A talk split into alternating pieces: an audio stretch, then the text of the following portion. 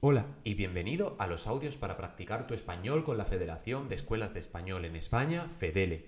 En este audio, el astronauta de la catedral.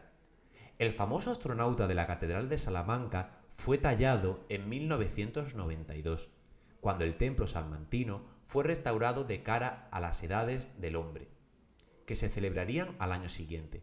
Miguel Romero fue el cantero que lo incorporó a la decoración de la puerta de ramos de la catedral, con el objetivo de dejar su firma personal, al igual que hacían los canteros medievales.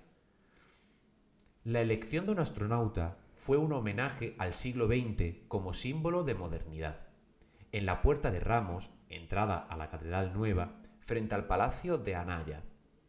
Salamanca es una ciudad muy conocida por su universidad y sus prestigiosas escuelas como Salminter, donde puedes estudiar español en esta increíble ciudad puedes acceder a su web en www.salminter.com. ¿Entendiste el audio? ¿Quién talló al astronauta? ¿Miguel Romero o Pablo de Anaya?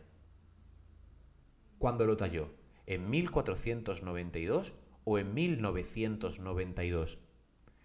Correcto, fue Miguel Romero en 1992.